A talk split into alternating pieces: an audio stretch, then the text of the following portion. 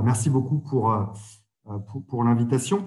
Effectivement, quelques mots pour dire d'où je parle, notamment au regard des sujets qui vont être abordés ce soir. Moi, je ne suis pas islamologue ou en tant que tel spécialiste de l'islam. Moi, je travaille sur sur l'engagement, le rapport aux politiques, l'engagement citoyen dans les quartiers populaires également sur l'expérience ordinaire de la discrimination, et je crois qu'on y, reviendra. Et je mène depuis une dizaine d'années des enquêtes, notamment dans la ville de Roubaix, qui est un terrain d'enquête où je mène une, étude ethnographique. Euh, Roubaix, qui est euh, justement une des villes qu'on accuse fréquemment euh, d'être un territoire de séparatisme, qui avait été qualifié par un, ancien ministre de la ville de Molenbeek français, avec d'autres villes de, de, banlieue. Et donc, moi, une des questions qui m'intéresse beaucoup ces dernières années, c'est notamment celle de de la façon dont ces formes de, stigmatisation ou d'attaque symbolique de la part euh, de, différents acteurs, euh, institutionnels ou non, euh, est aussi vécue par les habitants et quelles, conséquences ça a sur la façon de se définir et de, penser sa place dans la société française. Donc, c'est aussi de, là d'où je parle, à partir de ces enquêtes que j'ai conduites à Roubaix, aussi une enquête collective que j'ai coordonnée et qui donnera bientôt lieu à, à un ouvrage sur l'expérience de la discrimination dans les quartiers populaires, où on a mené tout un travail comparatif dans pas mal de quartiers un peu partout en France sur l'expérience des discriminations, euh, et y compris l'expérience de, l'islamophobie, et comment cette question du communautarisme est, vécue par les habitants de ces, quartiers.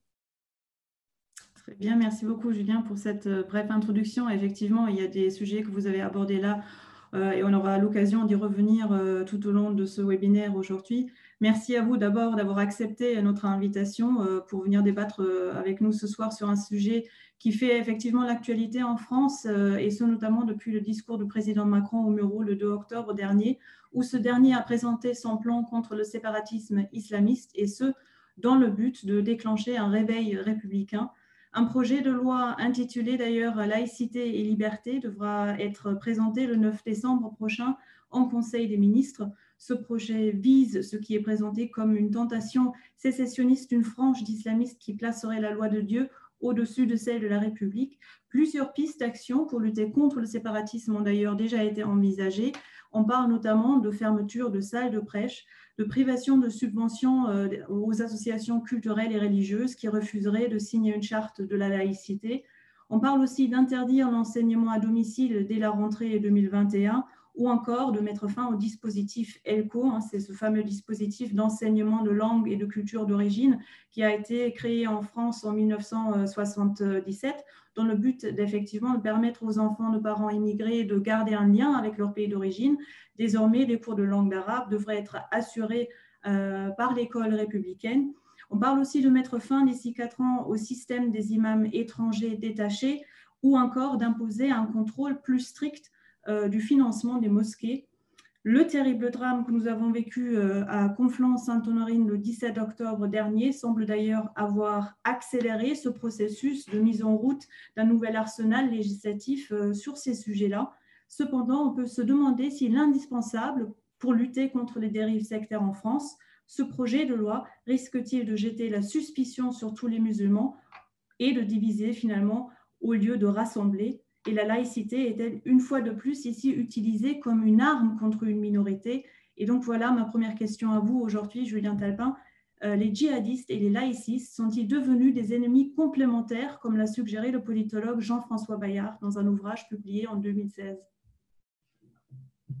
Effectivement, je crois que le, climat est, quand même euh, très, tendu et, nauséabond depuis une, dizaine de jours. Euh, d'une certaine façon, on aurait pu espérer que le drame et l'attentat euh, horrible de, de, Conflans-Sainte-Honorine amènent à une forme euh, d'unité nationale. Et d'ailleurs, le président de la République a, plaidé en ce sens. Il a encore rappelé il y a, il y a quelques jours sur les réseaux sociaux que nous étions unis ou que nous devions l'être afin de faire société. Et en même temps, on a le sentiment d'un climat de guerre civile un peu, larvé, euh, d'attaques, de recherche de coupables, de complices, euh, d'anathèmes qui volent ici ou là. Euh, et tout cela semble quand même faire le jeu de, l'extrême droite. Il y a une polarisation très forte du, débat public qui ne contribue, pas à, l'unité nationale qui était pourtant appelée, de ses voeux par le président. Donc, donc voilà, est-ce que, est -ce sont des ennemis complémentaires, djihadistes et extrême droite? Toujours est-il que tout cela fait le jeu du, Front National. On ne sait pas quelle, en sera réellement la, traduction, électorale, mais, très clairement, il y a une forme de bataille culturelle, et d'ailleurs, c'est des termes qui sont repris aujourd'hui par un certain nombre d'éditorialistes et qui reprennent à bien des égards certains des termes euh, et des thèmes qui sont véhiculés depuis euh, de nombreuses années par, par l'extrême droite. D'ailleurs, Marine Le Pen elle-même euh, ne s'en est pas cachée, se félicitant que soient repris les termes et les solutions parfois qu'elle propose depuis des années. Et donc, on a une, droitisation très forte actuellement du, du, du, débat public. Alors, je vois que mon micro n'était pas branché. Euh, du coup, je me, euh, je me rebranche.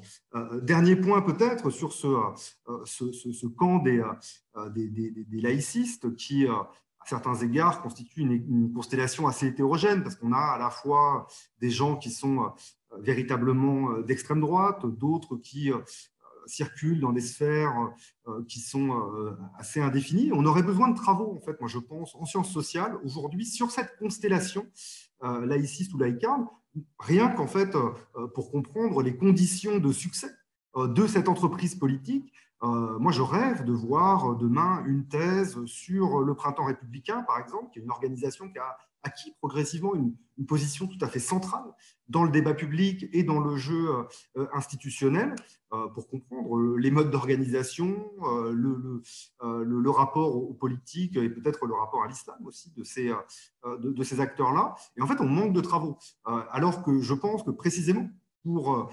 un peu apaiser les esprits, lutter contre ce climat de, de guerre civile que j'évoquais, on a plus que jamais besoin d'avoir un débat public qui repose sur des faits, des constats précisément étayés euh, par les sciences sociales ou par euh, des travaux euh, journalistiques.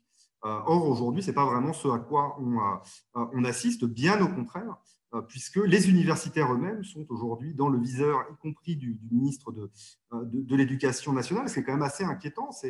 On pourrait se dire que dans des périodes de crise comme celle-ci, on aurait plus que jamais besoin d'enquêtes, de travaux, euh, etc. Et là, à l'inverse, on, jette une sorte de voile de suspicion sur, euh, les universitaires qui mènent des travaux pourtant euh, étayés par des méthodes établies de sciences sociales. Et donc tout ça est assez inquiétant et le climat est très pesant. Merci beaucoup, Julien. Vous l'avez dit, on aurait besoin donc d'un débat public éclairé et d'ailleurs, les réactions politiques à la suite de la déclaration du président euh, euh, l'ont montré, ils ont été très diverses et montrent effectivement que le sujet divise aujourd'hui profondément la société française.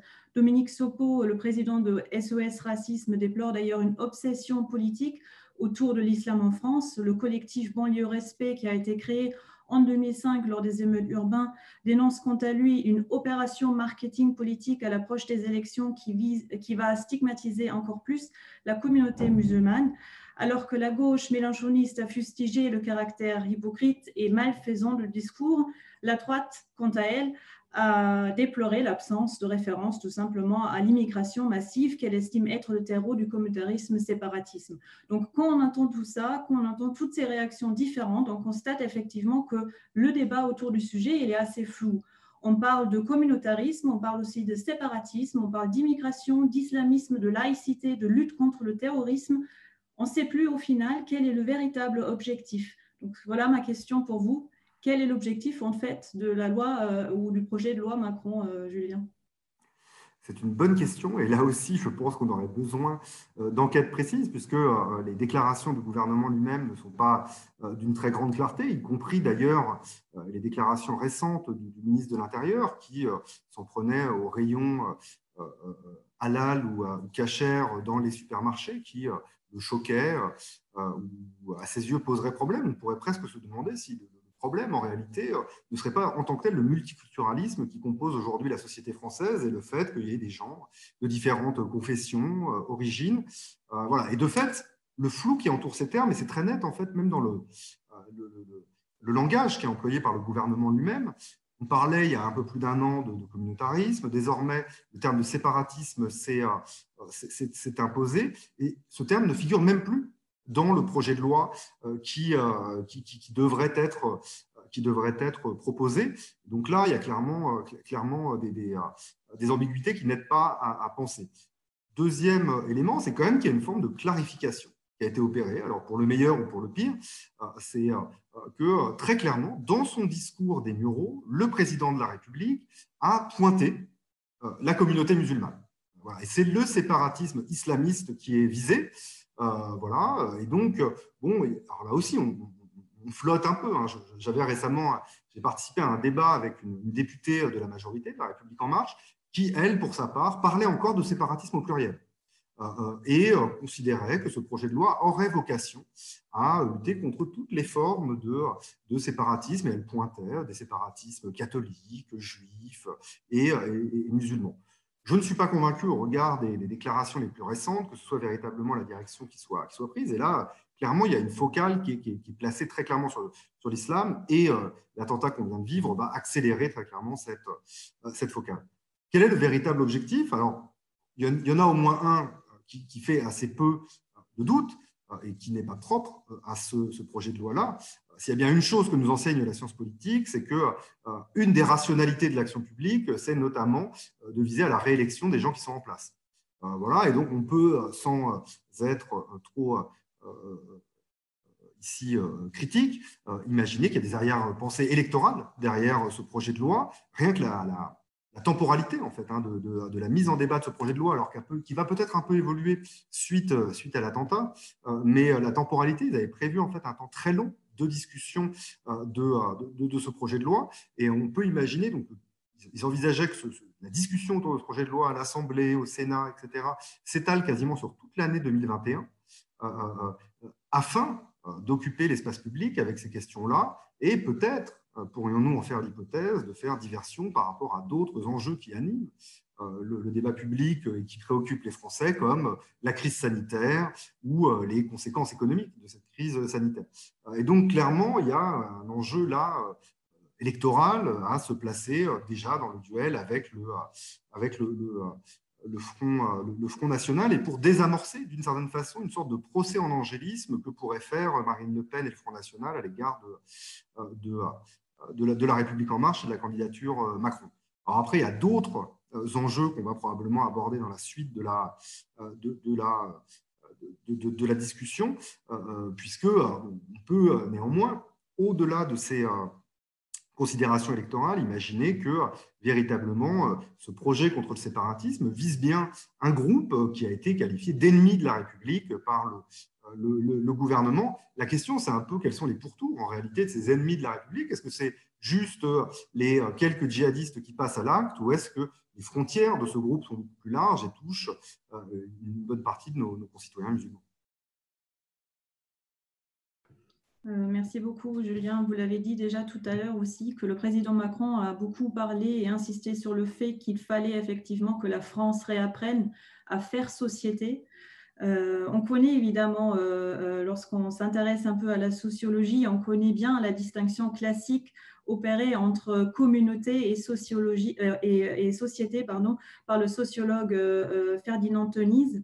mais cette opposition qui est aujourd'hui largement admise, y compris dans les sciences sociales, a été aussi remis en question par un certain nombre de travaux. Plusieurs travaux soulignent effectivement que la société est précisément faite de communautés plus ou moins organisées, plus ou moins articulées entre elles. Vous-même, vous, l'avez écrit d'ailleurs dans l'ouvrage que j'ai montré euh, au début de, ce webinaire qui s'intitule donc Communautarisme. Euh, dans cet ouvrage, vous démontrez que le terme communautarisme renvoie en fait à des mobilisations de groupes et c'est un phénomène qui au final est très largement partagé dans la société française. Aujourd'hui, avec ce nouveau projet de loi, on assiste quelque part à un glissement du discours politique vers un nouveau concept qui est celui de séparatisme et plus particulièrement de celui de séparatisme islamiste. Comment analysez-vous cela? Et surtout, euh, qu'est-ce qu'on doit comprendre par séparatisme islamiste?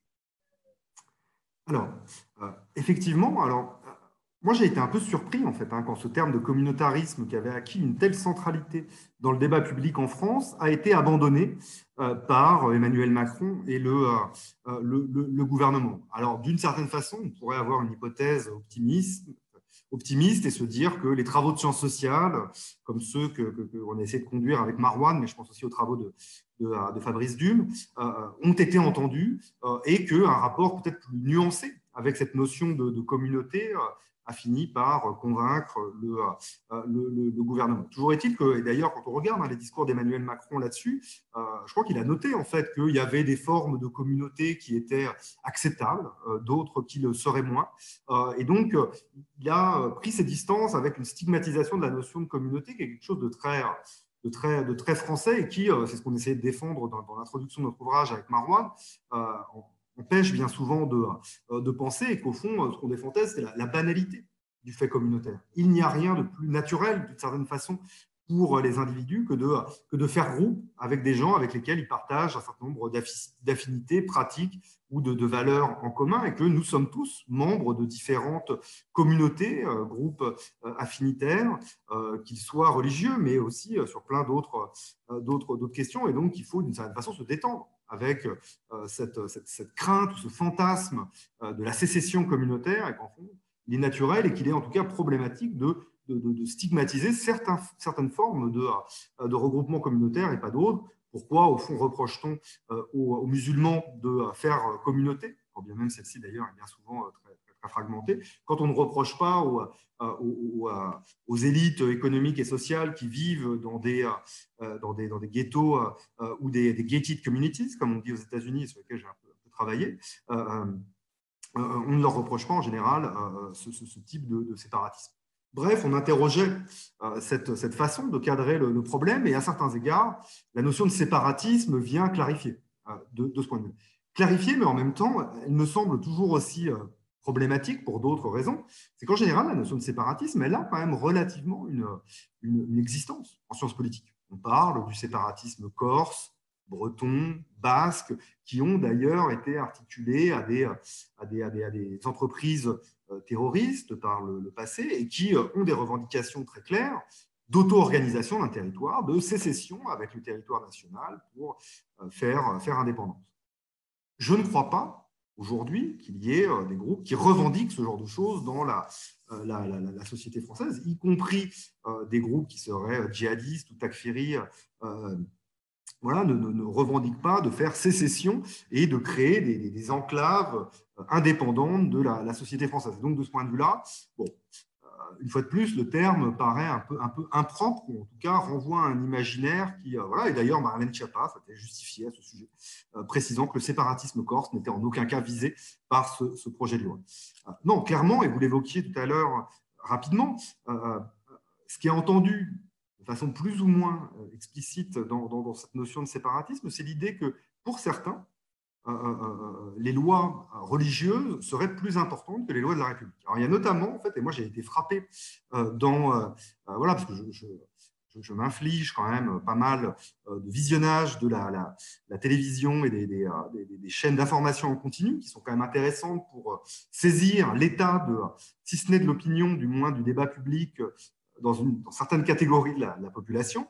Et en fait, quelque chose qui est très fréquemment mentionné, c'est un sondage qui a été fait il y a quelques semaines, quelques mois, je crois, euh, euh, auprès euh, des, croyants sur justement la question qui a été posée, c'est est-ce que, à vos yeux, les, valeurs religieuses seraient plus importantes que les lois, ou les lois religieuses seraient plus importantes que les lois de la, de la République Et une portion non négligeable de, musulmans répondait par l'affirmative.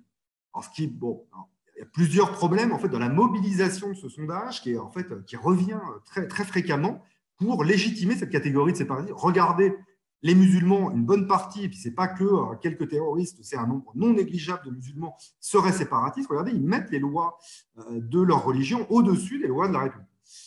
Bon, ça pose, à mon sens, plusieurs questions. Tout d'abord, au fond, euh, c'est qu'est-ce que, dans quelle mesure on peut construire la connaissance d'un fait social à partir simplement d'un sondage? Là, je renvoie aux travaux de Pierre Bourdieu sur la critique des sondages.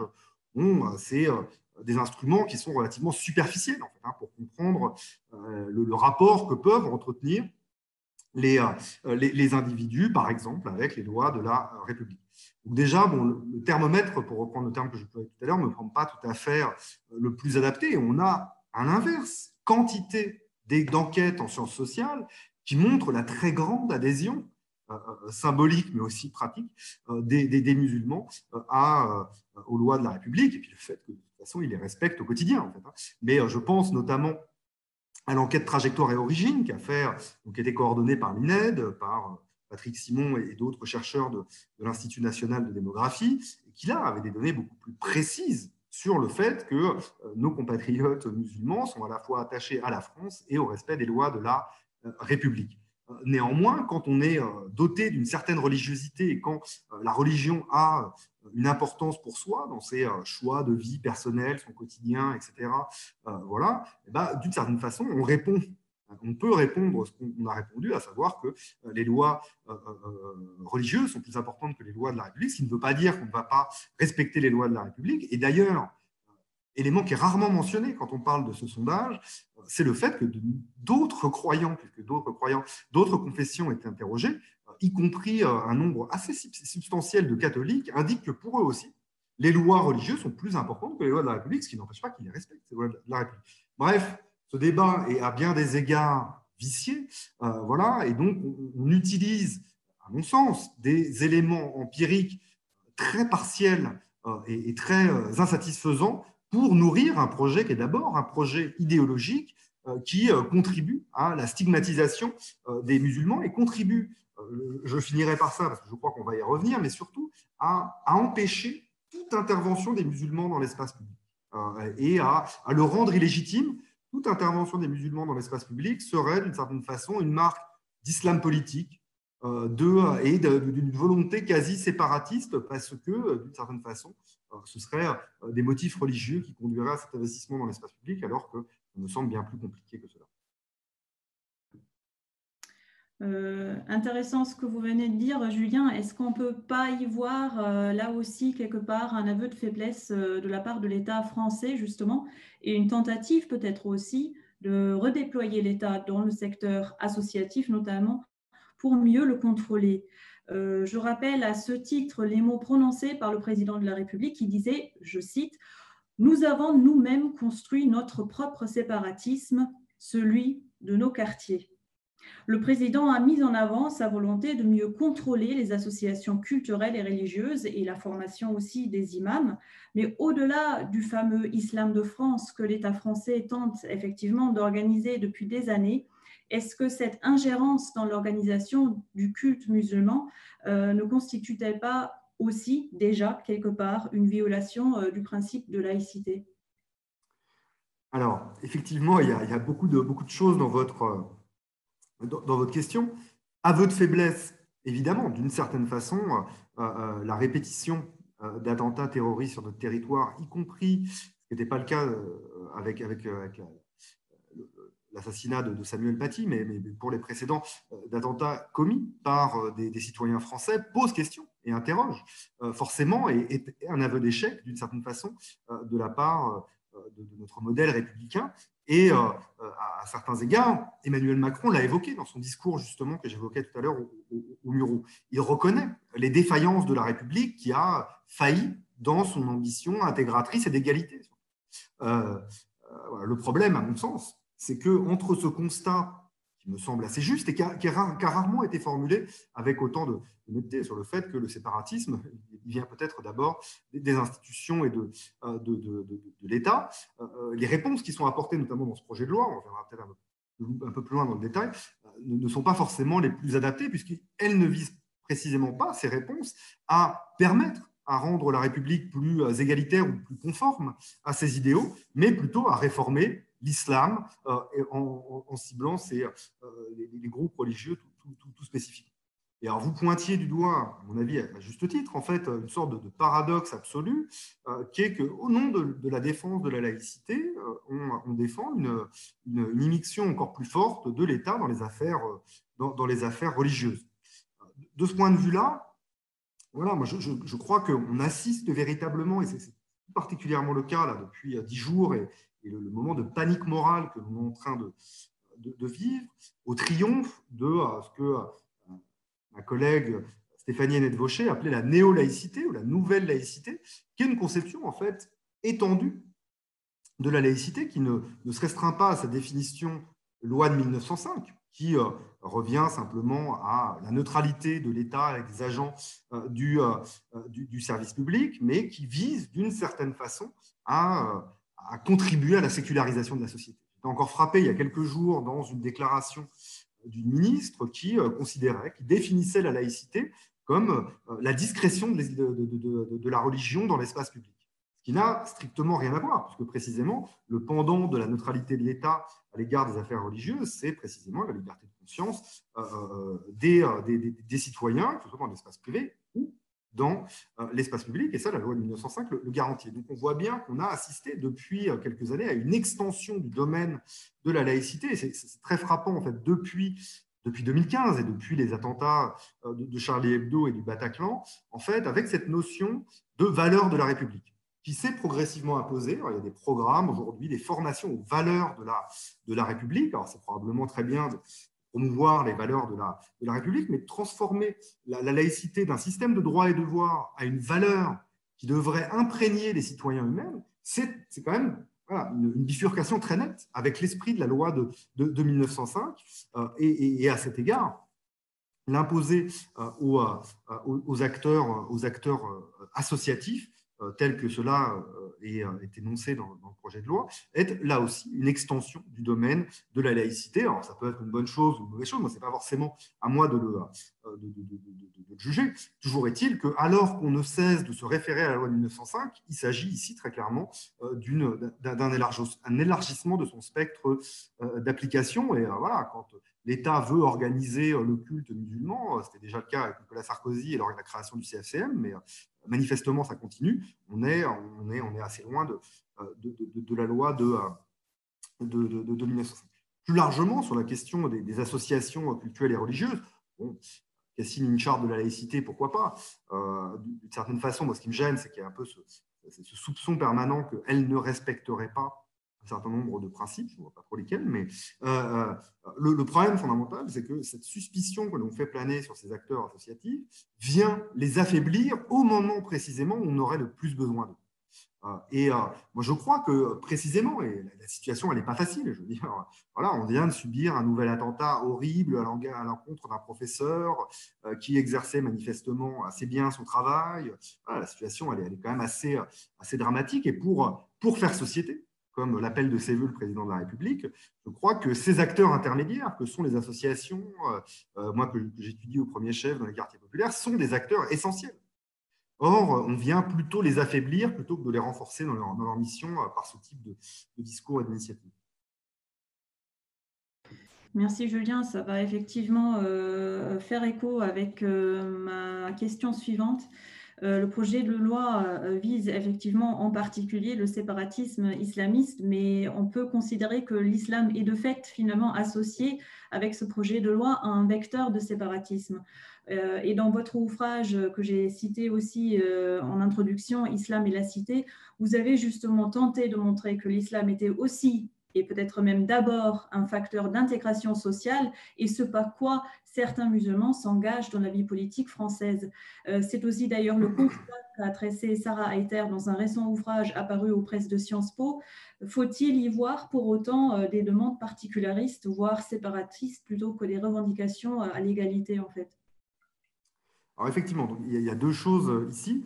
le, premier point, c'est que dans, le cadre de ce livre, en fait, on a compilé un certain nombre de travaux, de thèses notamment euh, très, très précises, en fait, hein, des travaux de longue durée euh, sur des, mobilisations associatives de, de musulmans qui, au fond, considèrent qu'être un bon musulman, c'est être investi dans la vie de la cité et essayer de contribuer au bien commun via, via son action associative. On a essayé de, retravailler une question qui est classique pour les sciences sociales, qui est celle du rôle de, de la religion dans l'investissement civique et politique.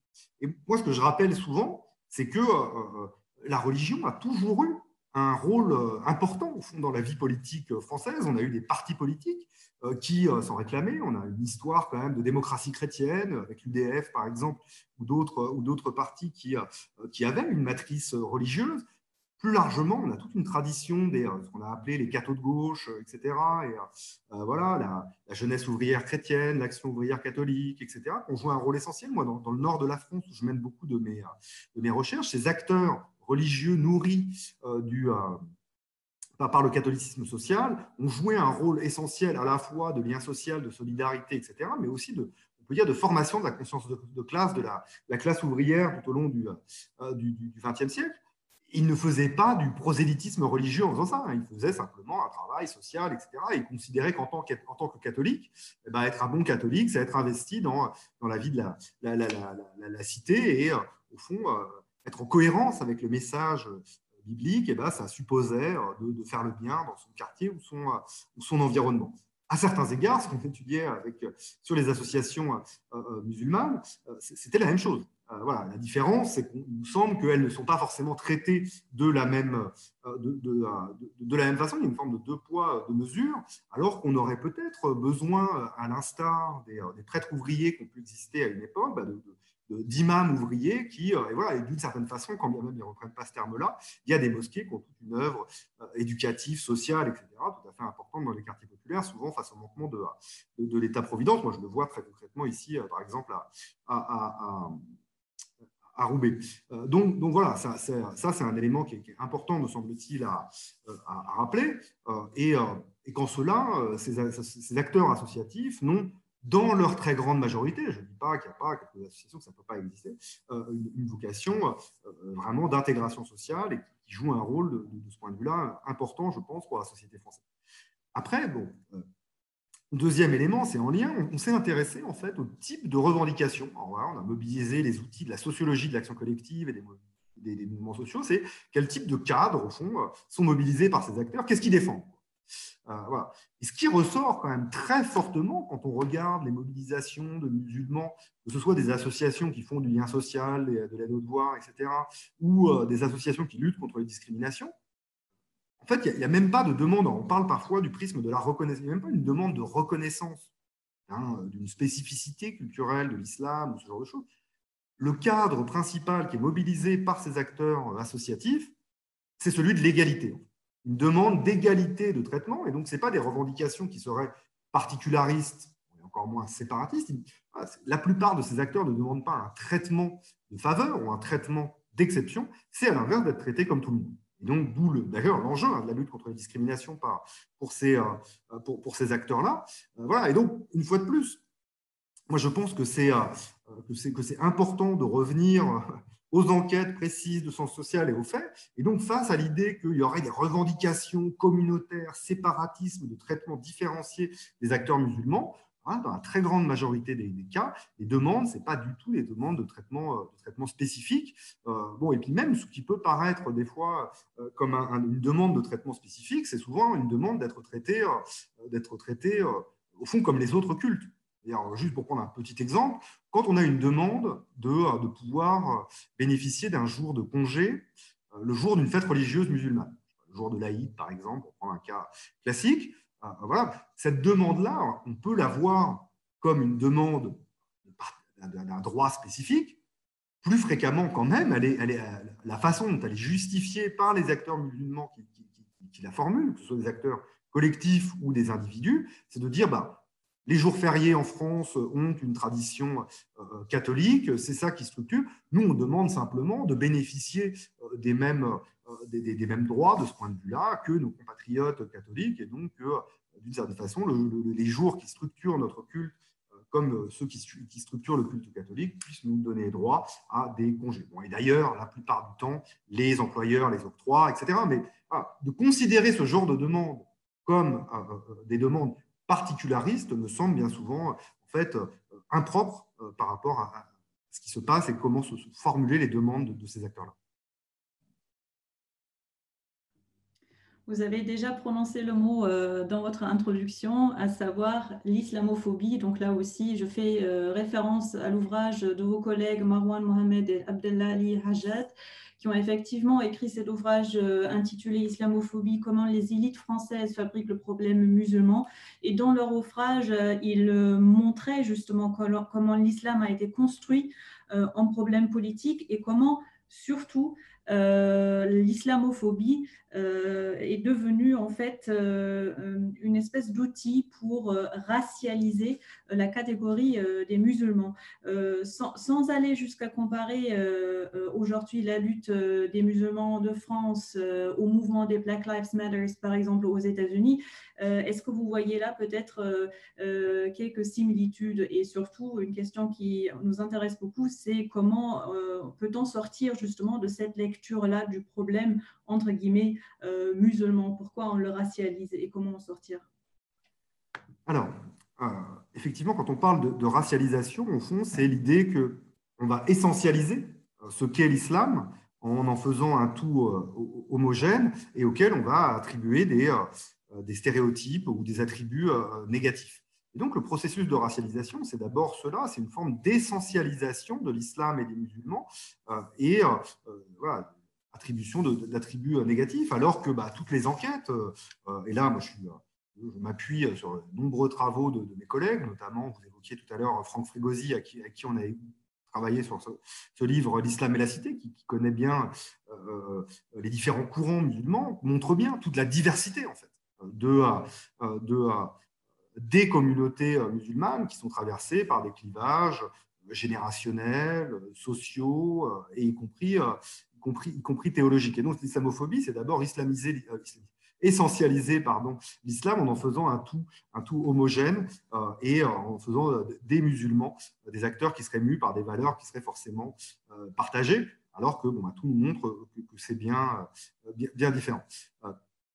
Par ailleurs, on a un problème avec le terme d'islamophobie en France. Moi, je, suis quand même surpris à quel point, alors que c'est un terme qui s'est imposé désormais dans les sciences sociales partout dans, le monde pour qualifier les formes de traitement spécifiques, de, stigmatisation et de discrimination qui touchent les, musulmans, en France, on, passe plus de temps d'une certaine façon à, discuter du problème qu'à euh, s'attaquer euh, aux inégalités qui sont vécues par, euh, par les musulmans.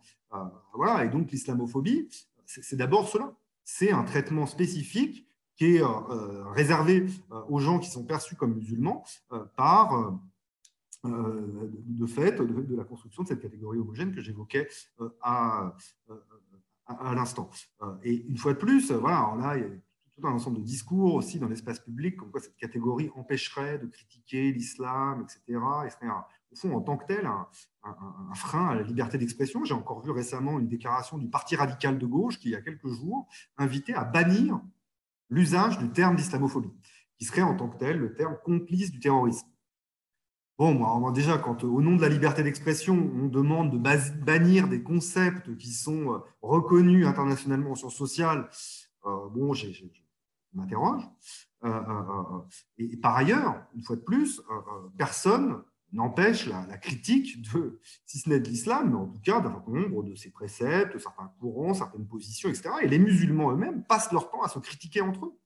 Aujourd'hui, euh, les, conflits, les concurrences entre euh, euh, les salafis, les frères musulmans, les d'autres générations liées à, à l'islam des pays d'origine, etc., sont très forts en fait.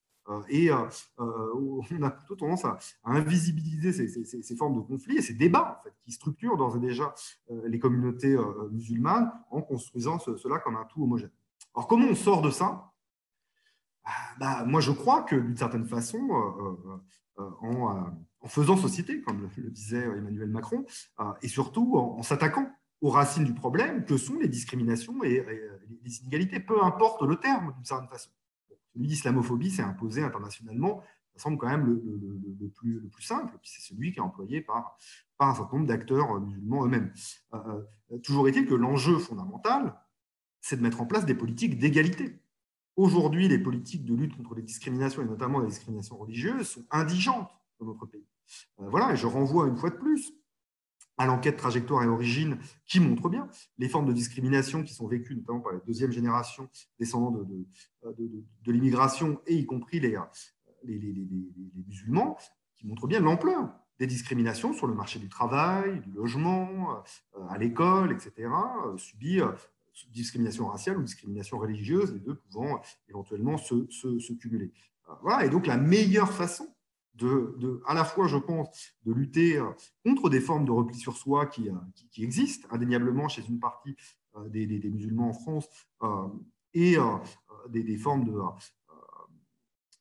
fondamentalisme qui animent aussi une petite partie des, des communautés musulmanes, c'est aussi d'abord de, promouvoir, de promouvoir l'égalité, de lutter contre la discrimination. Alors, qu'est-ce qu'on a fait depuis 2015 et les attentats de Charlie Hebdo On a quasiment fait disparaître les politiques publiques de lutte contre la discrimination qui avaient timidement émergé ces dernières années en France. Une bonne partie en fait des crédits et des services de lutte contre la discrimination, moi j'ai pas mal travaillé là-dessus et je prépare un, bouquin sur la, sur la question, euh, ont été reconvertis en prévention de la radicalisation, de réorientation des crédits, de la, la, lutte contre la discrimination, la prévention de la radicalisation, et à la formation des valeurs de la République, et à la promotion de la laïcité, etc. Ça me semble, faut peut-être euh, faire un travail de prévention de la radicalisation, etc. Pourquoi pas? Je pense que néanmoins, si on veut travailler à long terme contre euh, le forme de séparatisme d'État qu'évoquait lui-même euh, Emmanuel Macron, bah, c'est des politiques d'égalité qu'il faut mettre en place, lutter contre le traitement d'exception qui est réservé notamment aux quartiers populaires et qui vient nourrir des dynamiques de, de repli sur soi. Merci beaucoup, Julien. Donc, on a évoqué jusque-là un peu les réactions euh, que le discours euh, du président a causées en France, mais il a également eu euh, des répercussions à l'échelle internationale, notamment, euh, on peut s'imaginer, dans le monde musulman où le projet de loi a généré un sentiment d'indignation. L'institution Al-Assar a fait savoir que, je cite, de telles déclarations racistes sont de nature à enflammer les sentiments de 2 milliards de musulmans dans le monde. Le mufti du sultanat d'Oman a qualifié les propos d'Emmanuel Macron comme, je cite, attaque sans précédent contre l'islam. Le journal turc Yeni Safak, titré sur sa une du 3 octobre, là encore je cite, Macron déclare la guerre à l'islam. Euh, dans ce contexte, la réaction turque est effectivement intéressante à étudier de plus près, car sur les 300 imams détachés en France, la majorité, 150 d'entre eux, viennent effectivement de Turquie, 120 d'Algérie et une trentaine du Maroc. Euh, cela soulève donc deux questions euh, fondamentales. D'abord celle euh, sur le futur des relations diplomatiques entre la France et les pays musulmans, mais aussi sur la gestion des imams étrangers. Est-ce que vous pensez que mettre fin à ce dispositif résoudra le problème de la radicalisation, sachant qu'on omet complètement du débat la question des imams Internet qui échappe complètement au contrôle des États-nations?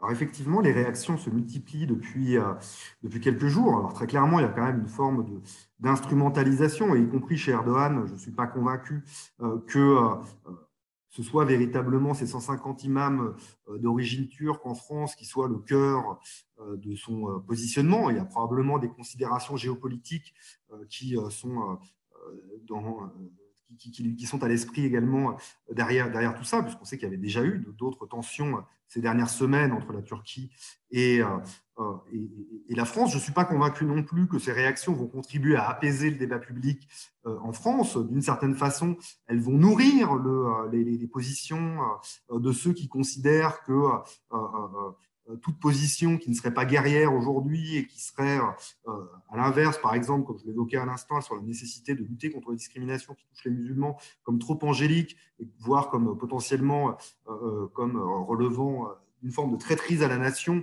bah, au fond, on va pouvoir mettre dans un même sac les islamo-gauchistes avec Erdogan et d'autres pays peu démocratiques. bon, tout ça va, va entretenir, j'en ai bien peur, la, la, confusion. toujours est-il que voilà, ça, s'inscrit dans le contexte un peu de, guerre civile larvée que, j'évoquais tout à l'heure. Et c'est, voilà, je pense qu'il y a une fois de plus un grand enjeu à, apaiser, à apaiser tout ça. En même temps, on ne peut pas être surpris des réactions internationales, parce que bah, c'est quand même violent ce qui se passe. Moi, je, le, saisis euh, par euh, les, échanges euh, les entretiens que j'ai pu conduire avec, des, musulmans depuis, quelques jours, et c'est extrêmement pesant. Moi qui ne suis pas musulman, je suis mal placé pour, en parler, mais, voilà, vous parliez tout à l'heure de Black Lives Matter, il y, a, ce truc un peu de I can breathe, en fait moment je, ne peux plus respirer. Quoi.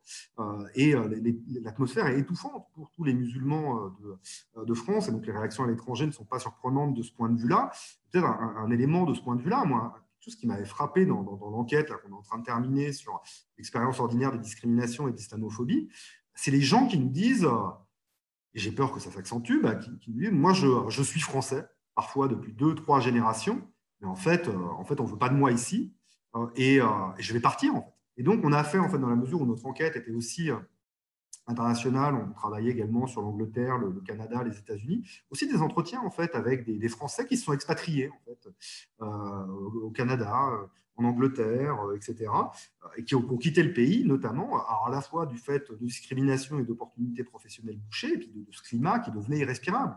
Et là, ça risque de, de s'accentuer. Je crois que ça devrait quand même interroger la communauté nationale que certains de nos compatriotes quittent le pays euh, où ils ne se sentent plus à leur place alors qu'ils sont, euh, ils parfaitement euh, français. Et d'une certaine façon, pour renvoyer à la, première question qui a ouvert notre échange, c'est la, victoire suprême de l'extrême droite et de, Marine Le Pen. La France, tu l'aimes ou tu la quittes, et ben, les gens qui, sont partis n'arrêtez pas de nous répéter, mais moi, je me sens français, la France, je l'aime, mais à force qu'on me répète que je serais moins français que les autres ou que je devrais faire preuve d'allégeance répétée, etc., j'ai préféré partir. Euh, et donc, euh, voilà, c'est compliqué de faire société dans ces conditions-là. J'évoquais euh, le, Canada ou l'Angleterre, mais il y a un certain nombre, moi, de, mes enquêtés qui ont fait part de projets de partir en Algérie, dans les pays du Golfe, etc., et d'aller ailleurs dans des, dans des, terres qui seront peut-être plus ouvertes pour eux. Et donc ça, c'est voilà, ça, ça, devrait, ça devrait nous interroger. Je ne suis pas convaincu que ça ça fasse beaucoup bouger les, politiques françaises, que ce soit de constater ces euh, processus d'expatriation, euh, la, souffrance ordinaire qu'induit l'islamophobie, euh, ou que ce soit ces, ces, menaces de boycott qui, qui se multiplient. Merci beaucoup, Julien. Je me permets de vous poser une dernière question avant d'ouvrir le débat avec notre public. Nous avons effectivement beaucoup parlé de la loi et de sa portée politique, mais nous avons finalement peu abordé la question euh, du ressenti et de la réception de ce débat euh, chez les Français de confession euh, musulmane. Khaled Bencher, le président de la Fondation de l'Islam de France et membre du Conseil des sages de la laïcité, parle d'ailleurs d'une double injonction à destination de la communauté musulmane. Il a déclaré, je le cite, on demande aux musulmans de se fondre d'une manière caméléonesque au sein de la nation, tout en leur demandant de faire savoir qu'ils fustigent et condamnent le terrorisme islamiste abject comme étant musulmans. Face à ce constat, quelles sont les réactions euh, dans la communauté musulmane en France euh, par rapport au projet de loi Macron? Eh ben, comme, je le disais à l'instant, effectivement, euh, les gens sont, un peu désemparés et peut-être que certains des membres du public auront des éléments à, versé à la discussion. Euh, euh, et cette injonction, elle pas, cette injonction contradictoire, paradoxale, elle n'est pas nouvelle. Moi, je me rappelle d'un très bon, très bon article dans Le Monde d'Olivier Roy, en fait, il y a quelques années, justement, suite euh, aux, attentats en 2015, qui pointait justement cette contradiction entre, d'un côté, cette, cette, cette, injonction à l'invisibilisation, voilà, et qui renvoie, je l'ai dit tout à l'heure, mais à une extension, une conception extensive de la laïcité qui est confondue avec la sécularisation. Ça, c'est le gros problème, à mon sens, c'est de, confondre. Euh, et euh, cette volonté de séculariser la société française au forceps, bah, ça crée inévitablement des, euh, des, tensions dans un contexte global de retour du fait religieux. Parce que voilà, il y a de fait, et les enquêtes le montrent, un retour de la religiosité chez une partie des, des, jeunes musulmans en France ou en Europe, mais c'est aussi vrai de d'autres courants religieux. On pourrait parler par exemple de, chrétiens évangélistes qui aussi euh, sont euh, marqués par un retour du, fait religieux. C'est pas nouveau et ça s'inscrit dans un contexte plus global aussi de euh, d'effacement des grands récits et notamment du récit communiste et donc d'autres récits ont peut-être pris la place. Et donc, voilà, il y a une tension entre cette injonction à l'invisibilité liée à un désir de sécularisation qui émane de certaines élites politiques françaises, et puis d'un autre côté, ce besoin de s'organiser, en fait. Et euh, cette injonction à euh, bah, il faut organiser l'islam, vous n'avez pas de représentants, euh, on n'y comprend rien à vos histoires, il vous faudrait un pape comme de la religion catholique, si bien que l'État lui-même va de toutes pièces, au fond, constituer des représentants et des interlocuteurs. bon, avec un, succès quand même tout relatif, c'est-à-dire que le CFCM, le Conseil français de culte musulman, ne joue ce rôle que de façon assez, difficile, en fait, hein, depuis presque une quinzaine d'années euh, qu'il existe. Et, en même temps, moi je crois qu'une des solutions pour sortir de l'ornière qu'est la nôtre, c'est effectivement l'organisation, mais ce n'est pas l'organisation exogène par, par, par l'État, c'est l'auto-organisation des musulmans par eux-mêmes qu'il faut organiser, qui existe déjà à certains égards. Voilà, une association euh, qui a été pointée du doigt ces derniers jours comme le collectif contre l'islamophobie en France constitue des formes d'auto-organisation euh, voilà, et qui porte un discours aussi sur l'expérience ordinaire de, l'islamophobie et un certain nombre de, demandes euh, justement d'égalité qui, qui, existent dans la, population, dans la population musulmane. Donc la solution viendra de l'auto-organisation des musulmans par eux-mêmes, qui est déjà en germe, mais qui se développe dans des conditions qui sont extrêmement défavorables parce que la moindre forme d'auto-organisation est pointée du doigt comme relevant d'une forme d'islam politique ou euh, relevant, euh, euh, voilà, c'est le nouveau truc à la mode, de taquilla. C'est-à-dire que derrière une sorte de, de, discours un peu lisse de certains représentants ou porte-parole d'organisations musulmanes, il y aurait une sorte de grand complot pour déstabiliser la, la, société française. bon, bah, moi, moi, je trouve autre paradoxe qu'on aurait pu pointer, c'est cette forme de complotisme d'en haut. C'est-à-dire que voilà, on a beaucoup pointé, il y a probablement un travail à faire, euh, des, euh, voilà, le rapport à l'information, euh, chez les, jeunes, nouvelles générations, etc., et au-delà probablement, mais euh, il y a une sorte de complotisme qui gagnerait aujourd'hui, les, gagne les élites politiques autour de, de, la moindre forme d'organisation collective des, musulmans, autour de cette notion-là de duplicité, de, de, de comme quoi on cacherait ses réelles intentions. De ce point de vue-là, je ne peux que renvoyer aux travaux notamment d'une jeune chercheuse qui s'appelle Margot Dazé, qui, vient de, qui, a fini il y a quelque temps maintenant une, thèse sur l'UOIF, donc euh, une des organisations islamiques de France, devenue euh, musulman euh, de France, donc une des principales organisations qui est présentée comme relevant les frères musulmans. Quand vous lisez les travaux de, de Margot Dazé sur l'UOIF, Suite, ce grand complotisme qui, viserait à, grand complot qui viserait à déstabiliser la République française perd un peu de son poids en fait. Et on voit que l'UIF, bah, en réalité, euh, c'est euh, plutôt des classes moyennes, euh, en quête de respectabilité, qui a priori ne, sont pas en train de fomenter un coup d'État contre la République française. voilà, bon, bah, c'est dommage que ce type de travail très finement documenté via des archives, des entretiens, un travail qu'elle a pu dans différentes régions, etc., n'accède pas davantage euh, au, euh, au, débat public. Euh, voilà, et donc dans ce contexte-là, pour finir par rapport à votre, question, bah, tout ça, c'est extrêmement, extrêmement pesant. Et un peu par exemple, je crois qu'en fait, euh, je n'ai pas employé ce terme jusqu'à présent, mais que tout ça est extrêmement contre-productif en réalité. C'est-à-dire qu'on fait exactement l'inverse de ce qu'il faudrait faire. L'unité nationale, qui était défendue, je le rappelais, début de notre échange, euh, euh, euh, voilà, on contribue à la polarisation et donc on contribue à nourrir du repli sur soi. Moi, dans, mes enquêtes, par exemple, j'ai des, enquêtés qui me disent Mais je ne me suis jamais autant senti musulman que depuis quelques années. voilà, j'évoquais ce retour de la religiosité. On ne peut pas comprendre ce retour de la religiosité, y compris chez des, musulmans, indépendamment euh, du, du, sentiment justement de ne pas avoir véritablement sa place dans la société française. Et donc nous, des, des gens qui nous expliquaient très précisément que bah, ils se sentaient françaises, mais ils avaient en permanence le sentiment par les expériences de discrimination qu'ils faisaient, etc., de ne pas être perçus et traités comme tels. Et donc à un moment, bah, pour se construire, on va chercher d'autres espaces et d'autres formes euh, d'identification. et la religion vient d'une certaine façon structurer, donner du sens. Euh, voilà, elle constitue une forme de ressource morale face à, à la stigmatisation ordinaire. Et donc une fois de plus, euh, la, meilleure façon d'éviter le repli sur soi qui, euh, euh, existe, eh ben, c'est justement de, mettre en place des, politiques publiques aussi qui, qui, viennent battre en brèche ce sentiment d'être des, citoyens de seconde zone. Or, bah, tous les discours publics et les politiques publiques qu'on nous annonce vont plutôt renforcer, à mon avis, ce sentiment. Merci infiniment, Julien, pour ce tour d'horizon. Donc, euh, nous avons effectivement un certain nombre de questions euh, de la part euh, du public qui nous regarde. Et j'aimerais commencer avec une question qui nous est parvenue depuis Facebook. Il y a une personne qui nous demande comment expliquer la particularité française. Pourquoi ce problème d'islamophobie est exacerbé en France plus qu'ailleurs en Europe? Comment on peut l'expliquer ça? Je pense qu'il y, a au moins deux raisons.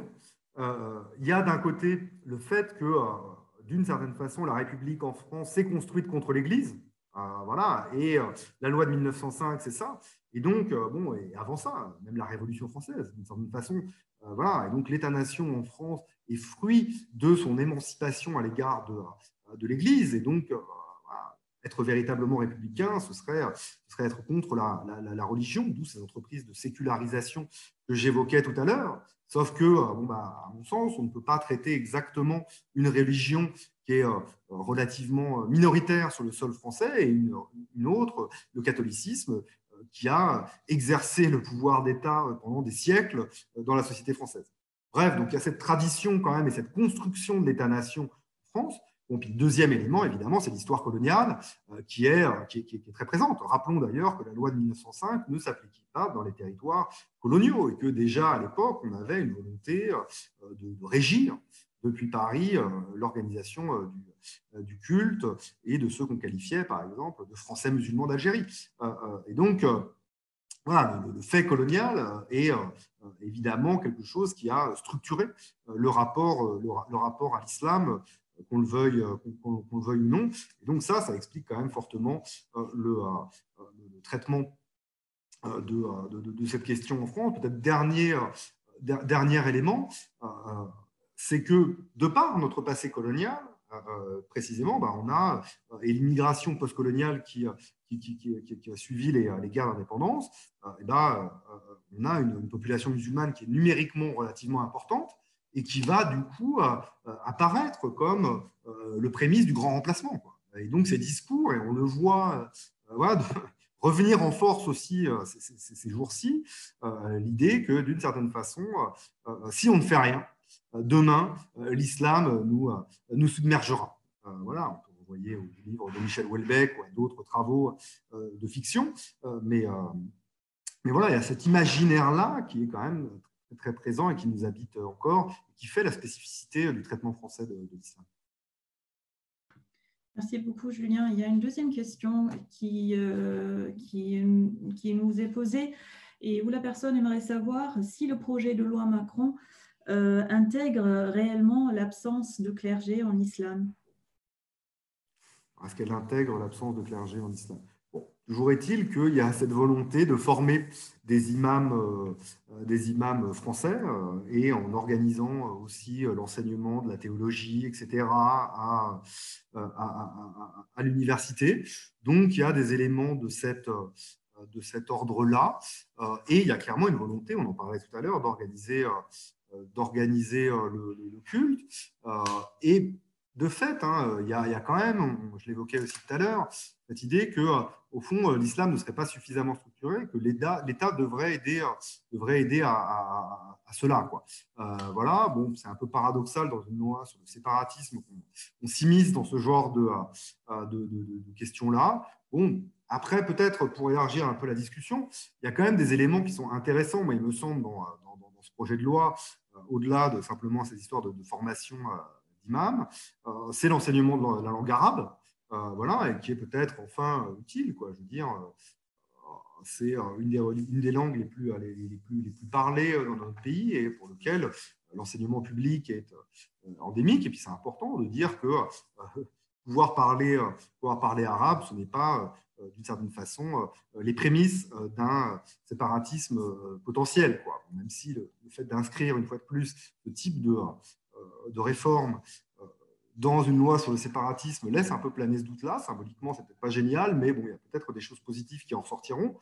La scolarisation à trois ans, pourquoi pas euh, également. Alors, si enfin il y a des moyens pour le service public, et ça renvoie à ce que j'évoquais aussi euh, tout à l'heure, hein, sur cette nécessité d'avoir des politiques publiques d'égalité. L'éducation est bien placée, je crois, pour, euh, pour cela. Et donc, l'éducation à, à trois ans. Bon, néanmoins, derrière ça, on voit quand même assez clairement l'idée que l'enseignement à domicile euh, des musulmans spécifiquement poserait, euh, poserait problème. Alors de ce point de vue-là, et d'ailleurs il y a un rapport en fait qui a été euh, remis au Premier ministre il y a quelques, quelques mois sur tout un tas de questions qui sont quand même plus ou moins directement liées au séparatisme, qui, visaient directement Roubaix.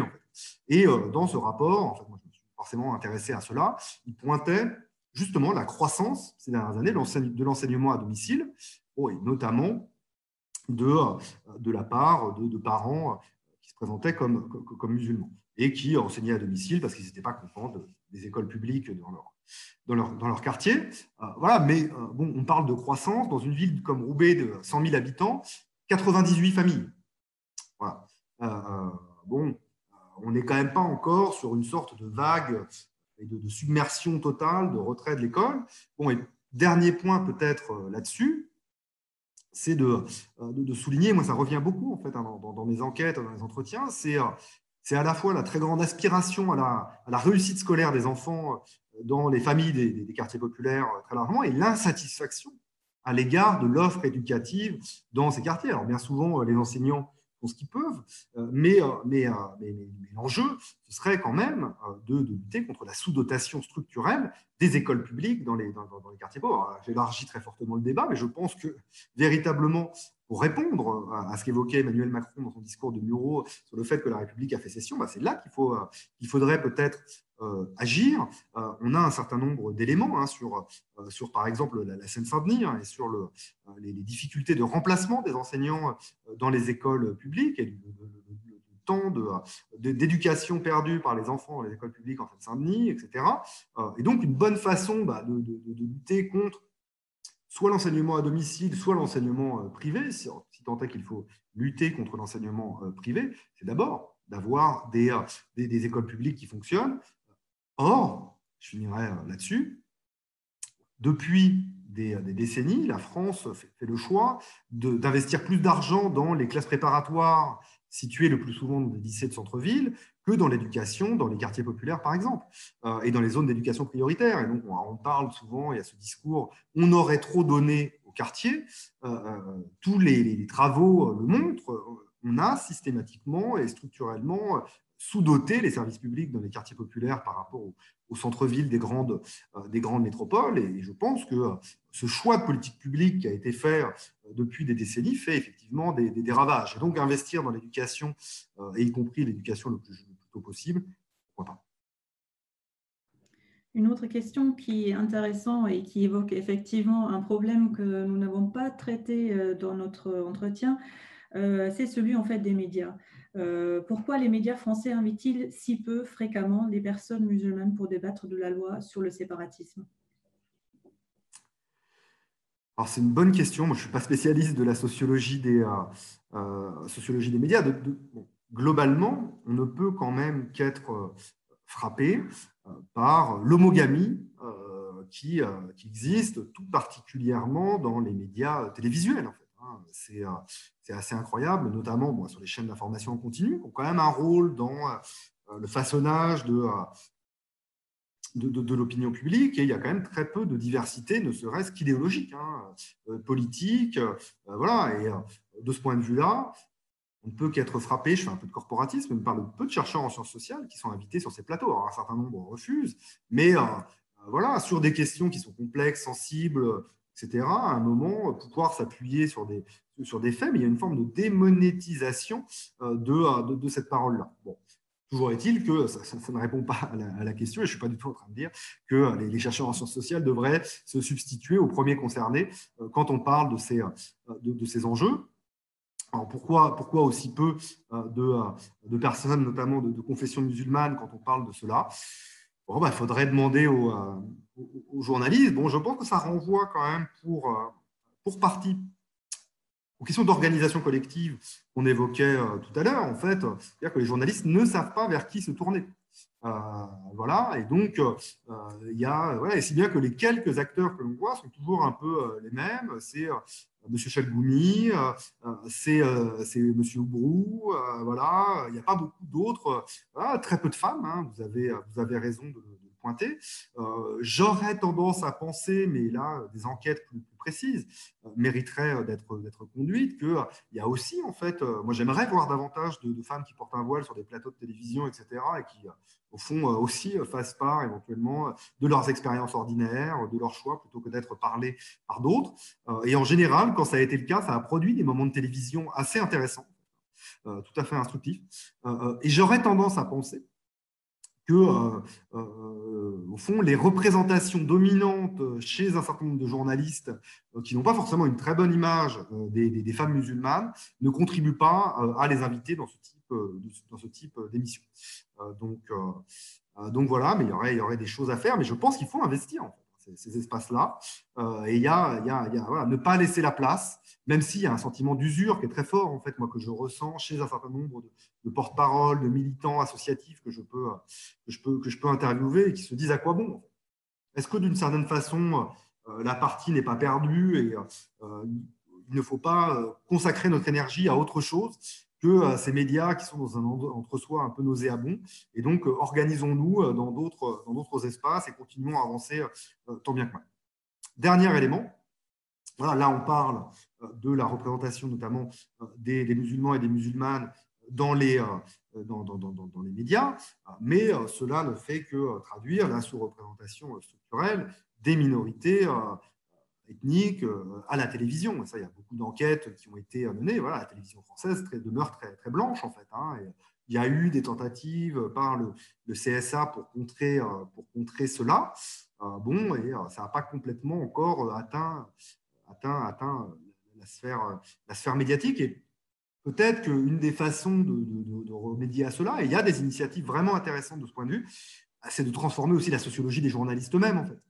C'est-à-dire qu'on a, voilà, on a, on a parfois peut-être tendance à inviter des gens qui nous ressemblent, euh, et donc euh, transformer la sociologie du journalisme. Et il y a des initiatives vraiment, euh, vraiment intéressantes. De, bon, il y a eu évidemment le, Bondi Blog qui a, qui a, beaucoup fait parler de lui, mais il y a beaucoup de travail en fait depuis plusieurs années, voilà, y compris ici Roubaix, de, de résidence de journalistes ou de formation de journalistes en herbe issus des quartiers populaires pour porter un autre regard sur, sur ces réalités-là. C'est un travail de longue haleine, parce qu'au fond, tout ça ne fait que reproduire, que, que refléter euh, fond, euh, bah, la stratification sociale euh, de, la société française et le fait que les espaces élitaires, que sont par exemple les, médias, mais d'autres, sont aujourd'hui très largement invisibilisés ou ont, invisibilisé les minorités. Il y a une question qui fait écho à ce qu'on vient de dire, ou on vient plutôt d'écouter, euh, concernant justement certains représentants autoproclamés euh, euh, des Français musulmans. tu les as cités, Sharif Roumi, Tarek Oubou. ces personnes souffrent effectivement auprès de la communauté musulmane d'une légitimité qui est assez discutable. Donc, comment ce déficit de légitimité est intégré au débat public, sachant que ces institutions et individus sont perçus comme des potentiels passeurs des orientations publiques euh, C'est une question de Samir. Bah, une fois de plus, hein, alors là, ça renvoie aussi euh, aux, dynamiques d'invitation et ce qu'on disait sur les, euh, sur, les médias. et c'est là où, d'une certaine façon, ce que j'évoquais tout à l'heure sur le soupçon on fait planer sur un certain nombre d'acteurs collectifs. Et j'évoquais le, CCIF, mais en fait, là, je, je viens de terminer donc sur d'autres questions, mais une enquête plus large, en fait, sur les attaques sur le monde associatif en France. Beaucoup plus large. Euh, voilà.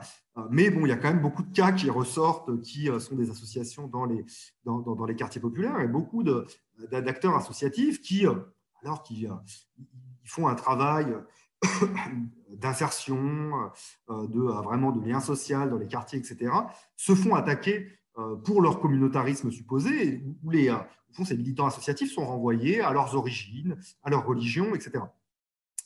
Et ça, c'est dramatique, en fait, parce que justement, ça vient empêcher l'émergence de ces porte-paroles dans d'autres espaces, notamment dans l'espace dans, l'espace médiatique. voilà, toutes les, les anathèmes qu'on évoque depuis tout à l'heure, communautaristes, séparatistes, islamistes, etc., euh, en fait, euh, ça n'incite pas les médias, par exemple, à, inviter ce type d'acteurs-là. C'est-à-dire que on a vu, je crois, une fois Marouad Mohamed euh, prendre la parole au nom du CCIF sur BFM TV. C'est quasiment la seule fois, en fait, où le CCIF a pu se défendre publiquement face aux accusations qui lui étaient portées. Après, ils le font via les réseaux, sociaux. Mais, à un moment, mais les journalistes se disent, mais au fond, est-ce que tendre le micro à cet acteur-là, ce ne serait pas euh, que euh, ce ne serait pas, de certaine façon, faire le jeu des islamistes ou être déjà dans le séparatisme même. C'est-à-dire que quand la délégitimation est portée par l'État lui-même, bah, derrière, les journalistes sont, sont au pas. Euh, voilà, et donc ils, en viennent à n'inviter que des personnes qui peuvent apparaître cachères ou euh, qui, apparaissent dans la ligne, et dans la ligne notamment qui est celle qui est défendue par, le gouvernement. Et donc euh, voilà, on a besoin aujourd'hui plus que jamais de pluralisme en fait. Voilà, et je pense que j'évoquais tout à l'heure la, nécessité d'un débat public apaisé, etc. Le risque à un moment, c'est que chacun reste dans sa bulle en fait.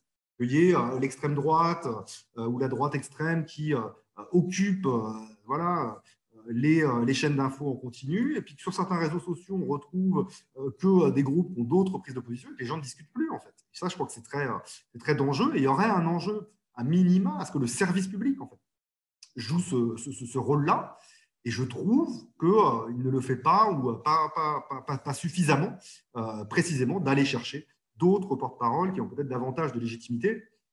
Dernier point sur la question du porte-parole, voilà, toute la difficulté, c'est de savoir bah, qui est légitime en fait. Euh, euh, voilà, il y a une très grande fragmentation aujourd'hui de l'univers et des mondes associatifs euh, musulmans. bon, il y a une enquête qui avait été menée, j'avais suivi ça un peu de près par le collectif Les Musulmans il y a quelques années pour savoir justement quelles étaient les personnalités dans lesquelles les musulmans se euh, sentaient les mieux, parmi les, par, par, par elles se sentaient le mieux représentées. Très clairement, celles qu'on vient de citer n'étaient pas tout en haut euh, de la liste, et à l'inverse, celles qui étaient le, plus fréquemment mentionnées euh, sont rarement invitées dans les, dans, les médias. La solution, bah, pour faire émerger ces, porte-paroles ou pour qu'ils puissent accéder à, certains espaces médiatiques ou politiques, c'est de, continuer. Moi, je pense l'auto-organisation, c'est ce que font euh, les, associations, de continuer à, faire ce qu'elles font depuis des années. Pourquoi euh, il y a une sorte de panne du débat public sur euh, ces enjeux-là, comme par exemple l'islamophobie ou justement la question du culte musulman en France? Si j'avais la réponse. ce qui est sûr, c'est que la polarisation du débat public dépasse ces questions-là. On renvoie par exemple aux travaux de mon collègue Romain Badouard qui travaille beaucoup en fait sur la structuration du débat public, notamment en ligne, et, voilà, les formes de polarisation et qui, qui, dépassent très largement les confins de la, de, la France. Et donc la structuration même des réseaux sociaux peut-être n'aide pas à, cela. Après, très clairement, euh, j'évoquais tout à l'heure le, terme de panique morale, on est quand même en plein là-dedans. Hein, il y a une hystérisation très forte autour de ces, euh, de ces enjeux. Après, il y a des éléments objectifs, c'est-à-dire que euh, en même temps, moi, on m'accuse souvent d'angélisme en tant que sociologue, etc. Voilà, en même temps, il y a des, réseaux objectifs, c'est-à-dire qu'il y a quand même des morts. Et donc, à un moment, il y a de l'émotion qui s'exprime, c'est normal, j'ai envie de dire. Là où c'est plus gênant, et ça, ça, renvoie à ce qu'on évoquait tout à l'heure sur, sur l'islamophobie, c'est quand les, les, élites, les gouvernants, eux-mêmes se prêtent à l'émotion, voire l'entretiennent. Euh, voilà. Et là, je crois qu'il y a une grande responsabilité en fait euh, des élites euh, qui viennent mettre de l'huile sur le feu, peut-être à des fins, électorales, alors qu'à l'inverse, on pourrait imaginer que ce serait leur rôle de, chercher à garder, à garder raison. À certains égards, on pourrait faire le parallèle avec ce livre célèbre, La trahison des clercs.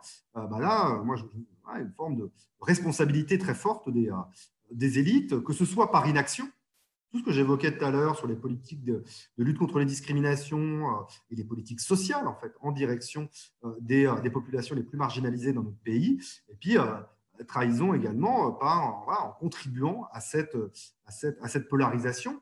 et bon, le ministre de l'Éducation nationale, de ce point de vue-là, devrait se faire le héros des sciences sociales, devrait se faire le héros de la connaissance. C'est quand même surprenant qu'au nom des Lumières, il en vienne à attaquer la communauté universitaire dans son ensemble, au point que euh, la ministre même de, euh, l'enseignement supérieur le reprenne pour défendre la communauté universitaire. Ben voilà, on, en est là. Bon, je crois que, euh, et c'est ce que se disent en fait hein, beaucoup euh, euh, des, militants associatifs que je peux, que, je peux rencontrer, c'est que par moment, il faut peut-être laisser aussi passer l'orage, en fait. Hein. peut-être qu'il faut éteindre la télévision, éteindre un peu les réseaux sociaux, attendre que tout ça se calme et continuer à s'organiser patiemment pour bah, aussi contribuer à, nourrir le débat public à plus, à plus long terme. Les périodes d'hystérisation collective ne sont pas forcément les, les, les meilleures pour faire entendre les voix, les voix minoritaires. Merci Julien et c'était le mot de la fin de ce webinaire. Merci encore d'avoir été euh, avec nous, Julien Talpin, euh, pour un débat absolument éclairé sur un sujet qui a dans le débat public provoqué jusqu'à présent euh, beaucoup de réactions émotives plutôt que des actions véritablement raisonnées.